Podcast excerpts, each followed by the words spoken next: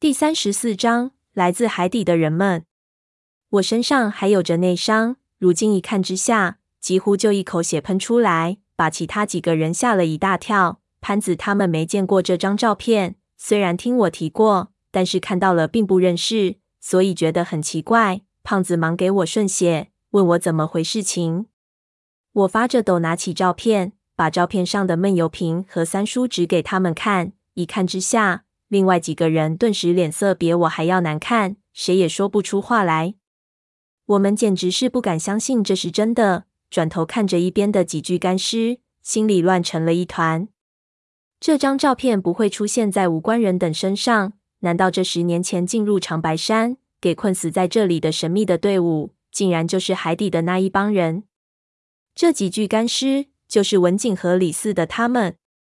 我发着抖翻转照片，看到后面还有一行模糊的字：“西沙考古队李四的留念。”看来是没错了。要说是其他人带着这张照片来到这里，实在是不太可能。带着这种留念照片的，应该就是当事人。难怪三叔怎么找也找不到他们，原来早就死在了这里。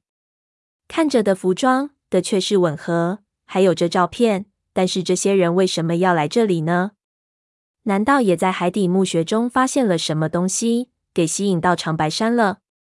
等等，不对啊！我突然想到了三叔，想到闷油瓶。天哪！几乎海底墓穴中的所有人，现在都在云顶天宫中了。这帮人十年前就来了，而三叔也闷油瓶也在最近赶到。他们到底为什么非来这里不可？我心中那些已经给我淡忘的谜团，顿时复活了起来。无数的问题涌向我的大脑。潘子他们不知道三叔的往事，看到照片的震惊程度还在我之上，我只好又耐心的解释了一遍，听得其他几个人目瞪口呆。胖子道：“不会吧？等等，我想到更多，似乎去到海底墓穴的所有人，包括阿宁，还有我们，也都到这里来了。难道海底墓穴中有一个诅咒？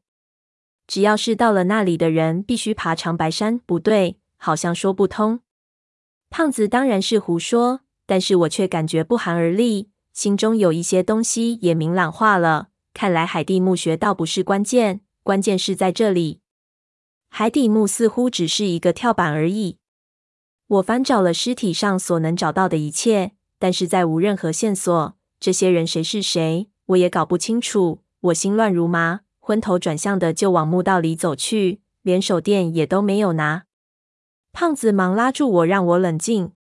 说急也没用，这些人还不是困死在这里。你死了倒是可以问问他们的灵魂是怎么回事情，但是那时候已经晚了。我给拉住，按坐下来喘气，逐渐安静了下来，心里只剩下了一个念头：我一定要出去，我一定要找到三叔，问个明白，不然我死也不会闭眼的。胖子道。可是到现在还没有找到任何线索证明他们之间有人成功出去了，搞不好这里根本就出不去，是一个封闭的空间。你就算闭眼也没有用。胖子的话一说，其他人就无话可说。本来我们是想在这些尸体身上找到线索，一下子却发现了如此大的一个秘密，真是一波未平一波又起。大家都在考虑自己的事情，气氛差到了极点。我脑子昏昏沉沉，根本不敢再去看那张照片，恐怕其中会有神秘怪物把我吸进去。喉咙也开始痒了起来，似乎感冒了，开始咳嗽起来，又咳出了血。潘子看我这样，对我们道：“今天先休息吧，反正一时半会儿也出不去，不如好好的睡一觉，这样脑子更清醒。小三爷，你也不要想太多事情了，我知道你心里的疑团太多了。”但是要弄清也不是一时半会儿的事情。我摆手，怎么睡得着？还不如在这里继续想，想到实在坚持不住了，才能睡着，不然只能越睡越累。胖子也不知道在抽第几根烟了，一边抽一边喃喃道：“其实我想起来，早知道刚才就不要按那个记号走了，听我大多好。一帮人困住了，另一帮人还能想办法。那记号。”现在想起来，倒可能是这几具尸体留了下的了吧？你看，事情都赶巧了。也许他们也像我想的一样，分队走了。那两人压根走的就是墓道的另一边。我摇头说：“不会。一帮人被困了，另一帮人回来找，还不是同样中招？到时候更郁闷。而去说不定走没有记好那一边更凶险，不知道有什么等着我们。不过深入去想又不可能，因为既然已经给困住了，那另一帮人回来的时候，墓道已经变化了，他们无法找到这个墓室了。那几个记号是不是另一边的幸存者留下的？这里对失踪的记号。想着想着，忽然我浑身一抖，突然一道闪电从我的脑子里闪了过去。记号，我猛地就坐了起来，对他们道：“我突然想到一个很诡异的破绽，这墓道是一个悖论。”什么？我皱眉头，想想自己应该怎么说。我怕你们听不懂。比如说，我们走着出去，在黑暗中，无论什么原因导致了我们这样，我们都必须有一个调转方向的过程。尽管这个过程我们自己一点都不知道，对不对？其他几个人点了点头。我继续道：“比如我说，拿着一支笔，在墙上一边画一边往前走，那这出口处的墙上肯定有会留下一道长长的痕迹，一直跟着我。那等我在无意中调转方向的那一刹那，你们猜会发现什么？”胖子几乎跳了起来。你会看到前面的墓道墙壁上已经有你的画过的痕迹了。不止这样，我道，最关键的是什么？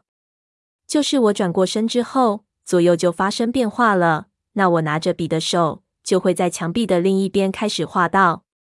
这潘子也皱起眉头道：“这是逻辑推论。”我道：“也就是说，如果按照逻辑来解释，墓道中间必然会有一个转折点，在转折点上，我们就像走入一面镜子一样。”直线走到自己的相反方向，你们承认不承认？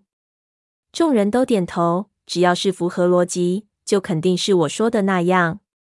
我道：好，那你们再想一下，如果我们这么走过去，真的碰到了我说的那个反射面，那么这个反射面有多厚？多厚？几个人还在消化我前面的话，一头雾水。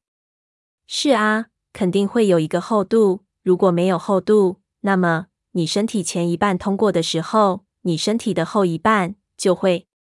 潘子瞬间就理解了我的意思，一下子冒出了一身的冷汗，下意识的接口道：“互相重叠。”对，因为在那个位置上，你的前半部分已经给反射回来，但是你的后半部分又没有通过镜面，所以如果我的说法是正确的，那我们在通过反射镜的同时，必死无疑。会变成一坨怪物，我的脸会撞到你的后脑勺。可是我们走了这么多次都没有死啊！胖子奇怪道：“这就是我要说的，这个镜子面肯定有一个远大于人的厚度，一个反射的过渡段。我们走入这一段之后，从这一头进去，在里面行走一段距离后，再从另一头出来，完成了空间的折叠。”众人又点头表示同意。这推论天衣无缝。问题是，我们不知道这段距离有多少。我们假定只有两三步路。我举一个例子，比如我们走进了那一段镜子空间之中，但是胖子不走进去，而是待在镜子空间之外，而镜子空间只有两三步，你前后两边都能看到。你猜会发生什么事情？潘子理解的最快，喉咙几乎都僵直了。会看到前后出现了两个同样的胖子。好，这里出现了一个悖论。在你后面的胖子往你前面看的时候，能不能看到你前面的那个胖子呢？又或者你去牵其中一个胖子的手，会发生什么事情？潘子赶紧做了个打住的手势，别别说了。这说明什么？一边的胖子也是脸色惨白。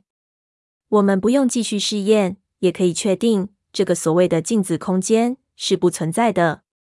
而去这个墓道反射，怎么也走不出去的逻辑基础也是不存在的。这个墓道的存在是不符合逻辑的。我压低了声音：“汪藏海不是神，他不可能自己创造物理规则。这里的机关和汪藏海无关，这些人也不是因为这个而困死的。我们现在面临的情况是一个特例，是一种新的情况。我们给这些尸体误导了，而最可能造成我们这种状况的。”似乎只有一个可能性了。我把手指小心翼翼的指到了胖子写的第四条上去，动了动嘴巴，用唇语道：“我们身边有鬼。”